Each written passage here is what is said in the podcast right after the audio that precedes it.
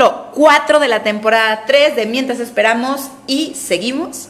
Yo soy Yunue y estás escuchando el podcast o estás viendo el video desde Facebook o desde YouTube.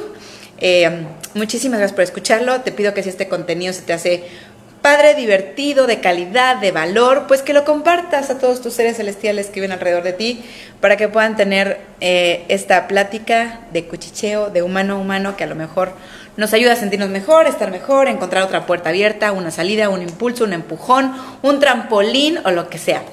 Y bueno, vamos a empezar. Oigan, hoy, fíjense que estaba pensando en una una frase porque siempre utilizo mucho la onda de trampolín y ancla.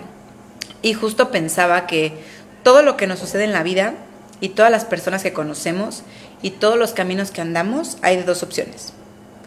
O tomarlos como trampolín o tomarlos como ancla. ¿Esto qué significa?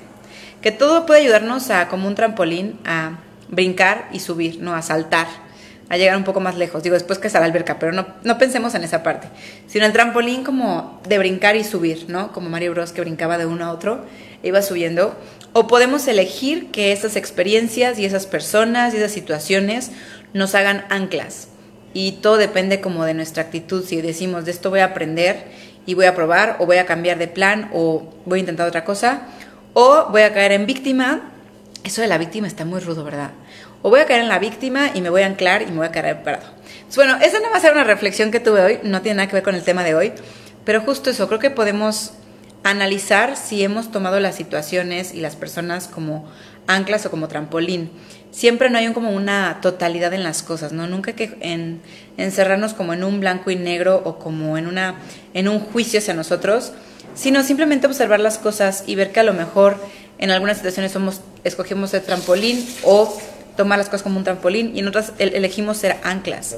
Y a veces no tiene nada no tiene nada de malo anclarnos un rato y después salir, o tomar un trampolín, subir y después anclarnos. O sea, no son situaciones totalitarias, porque cuando hacemos que una idea se vuelva totalitaria, pues sufrimos mucho, mucho, mucho, mucho más. Perdón, es que llegó mi papá y habla muy fuerte. Ya se puso a cantar.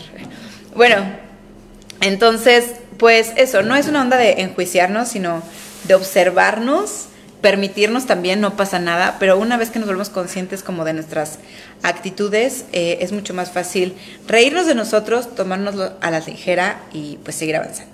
Bueno, ahora ya el tema de hoy, esto fue solo un pensamiento que tuve el día de hoy, pero mi papá me mandó, mi papá el que cantó, el que hizo ruido, no sé si lo escucharon. Él me mandó un video buenazo que habla sobre la felicidad y el placer. Entonces ya lo subí por ahí a mis redes sociales, pero quería platicarlo con ustedes porque se me hizo súper interesante. Y luego ligarlo a otra cosa que estamos viviendo muy, muy cañón, que a mí en los últimos días me ha tenido como, eh, no sé si abrumada es la palabra, impresionada, atorada, no sé, pero bueno. Este video habla sobre la, sobre la felicidad y el placer, las diferencias que existen entre la felicidad y el placer.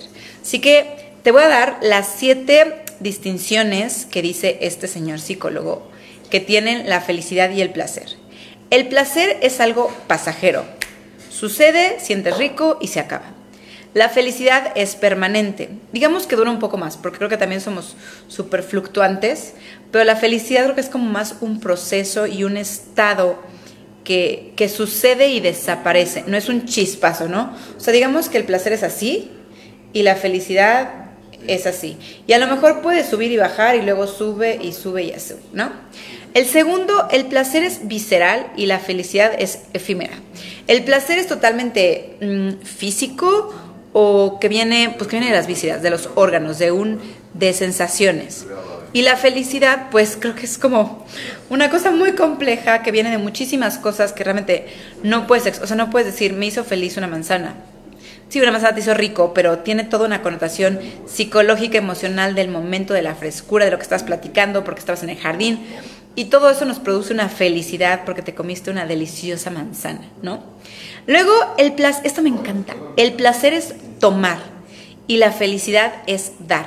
Si te pones a pensar, siempre los placeres son como egoístas, eh, instantáneos, y tiene que ver con recibir, ¿no? O sea, recibir, recibir, recibir. Y la felicidad siempre tiene que ver con, con dar, con experimentar, con completarte, con compartir, de alguna manera psicológica, emocional o física. El placer se puede, se puede conseguir con sustancias, desde el chocolate, las drogas, el alcohol, la comida, whatever la quieras llamar. Y la felicidad, pues no. O sea, esa felicidad que podemos llegar a sentir cuando tomamos alguna sustancia, pues no es felicidad, es realmente placer, porque no es algo que, que dure, ni algo que sea como orgánico, que tenga varios eh, elementos que fortalezcan o mantengan esa, esa felicidad que nos da el placer. El placer se experimenta solo, como le hemos hablado, y la felicidad es colectiva. Colectiva no significa que todo el mundo, pueden ser dos personas, puede ser tú y un perro, o sea, no tiene que ser a fuerza una, una, una sincronía de miles, ¿no?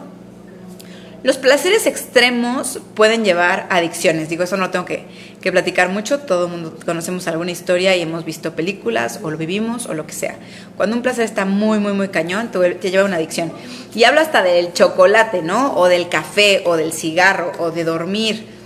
Digo, hasta el deporte, ¿no? O sea, el deporte está cañón, el deporte es adictivo. Y corres 10 kilómetros y quieres 15, 20, 25, 30, 35 también depende de tu personalidad. Hay gente que no es tan eh, adictiva, pero hay gente que sí. O sea, todo puede ser adicción. Y aquí está lo más importante de todo el video. El placer es dopamina y la felicidad es serotonina. Y aquí es donde está la gran diferencia de estas dos emociones que suceden en nuestro cuerpo. Estas dos neuronas, la, dopamina y la serotonina, son neurotransmisores que se producen en el, cerebro para, para comunicarse con otras neuronas. Para que las neuronas se comuniquen se usa o la serotonina o la dopamina. Y ahora, ¿por qué funcionan tan diferente? La dopamina lo que hace es estimular a la siguiente neurona, o sea, le impulsa y le empuja. Pero entonces, ¿qué pasa? Cuando estas neuronas reciben tanta dopamina y empiezan a estimularse tanto, llega un punto en que la neurona se tiene que proteger porque tanta dopamina le hace daño. Y entonces, ¿qué sucede? Las neuronas empiezan a generar eh, bloqueos de sus transmisores para no recibir tanto impulso y no lastimarse. Y entonces por eso cada vez necesitas más sustancias, más placer para poder sentir algo, porque cada vez hay más neurotransmisores cerrados para no lastimarte. Y entonces a esto que sucede cuando necesitas cada vez más y más y más, se le llama tolerancia. Y cuando las neuronas ya se mueren, se le llama adicción. Entonces, todo esto que sucede con las, con las neuronas eh, es por culpa de la dopamina. Y en pro a la serotonina, que es la que nos cae rechuladamente, la serotonina es, una, es la buena ondez. La serotonina lo que hace es cuando se produce la serotonina en tu cerebro, lo que hace es que va inhibiendo los transmisores para llevarte a un estado zen. O sea, baja la velocidad de las, de las neuronas para que estés tranquilo y se pueda producir la felicidad. Entonces nunca vas a tener un exceso de serotonina, nunca te vas a lastimar, ¿no? Nunca va a haber una adicción a la serotonina, porque la serotonina lo que hace es inhibe. Pero, ¿qué suprime la serotonina? La dopamina. La dopamina es un serotonina killer, o sea, la dopamina mata a la serotonina. Y entonces esto quiere decir que entre más placer tengas o más placer busques, menos felicidad vamos a encontrar. Lo cual me lleva a, bueno, esto creo que es como mucho de pensarlo, lo cual no estoy satanizando ni diciendo, no busques placeres, los placeres son del diablo. No, para nada, los placeres son deliciosos, disfrútalos. Pero caemos, caer en cuenta de que eso no nos va a llevar a la felicidad. Que entre más nos clavemos con un, con un placer instantáneo, va a ser más difícil que nos encontremos como conectados en gratitud y completos, porque esa felicidad no va a llegar. Y ahora platicando con mi Rumi, hablábamos de todo este fenómeno de las, de las redes sociales, ¿no? Que estamos como en una era de querernos ver, que nos vean, este placer instantáneo de un, eh, de un like, de un play, de un me vieron, de un mensaje.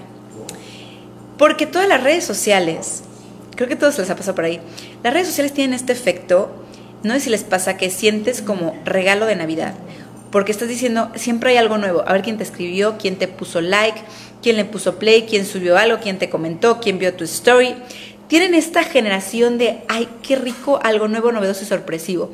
¿Y qué está generando eso? Eso no genera felicidad, genera dopamina. Esos impulsos que te generan las redes sociales, por ese tipo de impulsos, es dopamina. Y entonces por eso las redes sociales son tan adictivas, porque nos generan un placer instantáneo. Y el problema a lo mejor no es eso, es que estamos empezando a creer que nuestra felicidad está fundamentada en cosas en las redes sociales como son los play, los clics, los likes, los seguidores y bla, bla.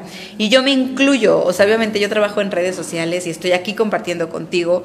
Obviamente si te lo estoy contando es porque a mí me afecta y porque me doy cuenta que sí, que estamos como en este mundo lleno de impulsos dopamínicos que nos están creyendo, haciendo creer que esa es la felicidad.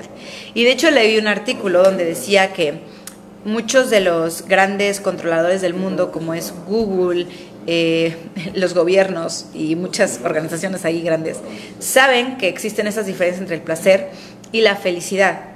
Y están creando muchas adicciones a través del placer pero no de la felicidad. Y por eso estos sistemas de, de, ¿cómo se dice? Reward, de, de ganancia a través de, impulsos de dopamina. Y entonces, ¿qué crean? Personas que estamos pegadas a TikTok, a Instagram, a Facebook, a Instagram Stories, a YouTube, esperando que nos lleguen esos toquecitos de dopamina que creemos que nos hacen feliz, pero que realmente nos están dejando con un vacío. Porque ¿qué pasa? Cuando te dan el like ahorita y dices, no manches, estoy súper feliz porque me dio like, no sé, whatever. No te dura todo el día. Al día siguiente quieres ese like y otro like. O que esa persona te vuelva a dar like pero dos veces. O que esa persona te ponga un comentario. Y así nos metemos en un rollo dopamínico muy, muy, muy cañón.